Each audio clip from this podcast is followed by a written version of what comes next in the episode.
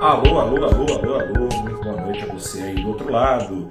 Eu sou o repórter Gustavo Ferreira do ValorInvest.com. Começa agora o seu saldo deste dia 6 de outubro de 2022. Venho te avisar o seguinte: que o mercado de bolsa brasileiro segue com ventos a favor, incluindo aqueles ventos que são adversos. O candidato Luiz Inácio Lula da Silva, como se sabe, está longe de ser unanimidade no mercado. E mesmo assim vai se formando certo consenso de que caso Lula vença também o segundo turno, ele será fiscalmente responsável. Já na agenda externa, a resiliência da inflação está em destaque, mas tem sido tem vindo a calhar para boa parte das ações aqui no Brasil, com destaque as ações da Petrobras. Hoje tiveram alta na casa dos 3%, acompanhando o preço do petróleo, que subiu hoje mais 1,5%. Esses papéis amorteceram o risco crescente de recessão planetária em 2023, de acordo com o Fundo Monetário Internacional. Nada menos que um terço das economias do mundo devem encolher. Mesmo assim, hoje o Ibovespa, a despeito da queda das bolsas em Nova York, na Europa, o principal índice da Bolsa do Brasil subiu de novo. Hoje, é a quinta alta, nessa, dessa vez foi menor alta, 0,3%, mas foi uma alta, quinta alta, que levou o principal índice da Bolsa do Brasil para o maior nível de pontos desde de abril, vem renovando esse maior nível de pontos desde abril, já desde a segunda-feira, está na faixa dos 117 mil pontos. Segue no pano de fundo geral a perspectiva de rally dos preços do petróleo, como disse, subiu hoje mais 1,5%.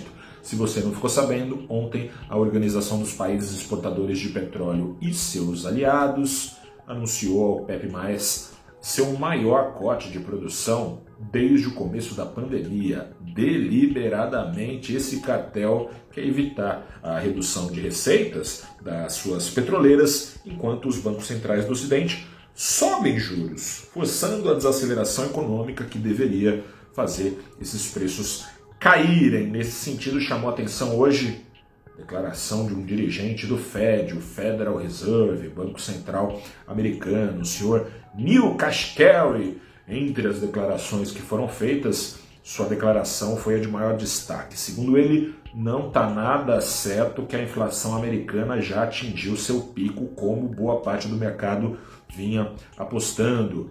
Mais do que isso, e aí que entra o petróleo. Ele avisou que se a oferta não colaborar, a oferta de matérias-primas no mundo, dentre as quais o petróleo,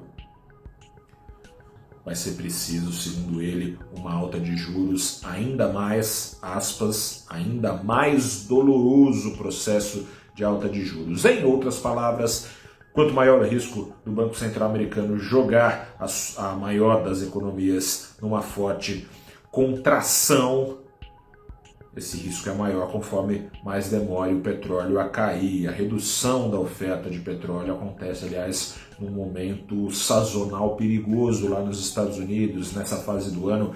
Tradicionalmente, o consumo aumenta entre os americanos, o que tenderia já por si só a puxar preços para cima, com oferta reduzida ainda mais. Com a chegada do inverno, tem maior demanda por óleo de calefação por lá. Esse contexto vai fazendo crescerem as apostas de alta de juros nos Estados Unidos, não mais dos atuais 3,25% para perto de 5%, mas para depois dos 5%, isso até março do próximo ano. Assim sendo, mesmo com Bolsa do Brasil em alta, o dólar não brincou de gangorra, subiu também dessa vez meio por cento a R$ 5,21 centavos. Eu sou o repórter Gustavo Ferreira, fico por aqui. Amanhã nos falamos e você, se acompanha o saldo do dia, já sabe. Sexta-feira é saldo da semana também. Vou trazer um apanhado destes cinco pregões aqui no Brasil para você.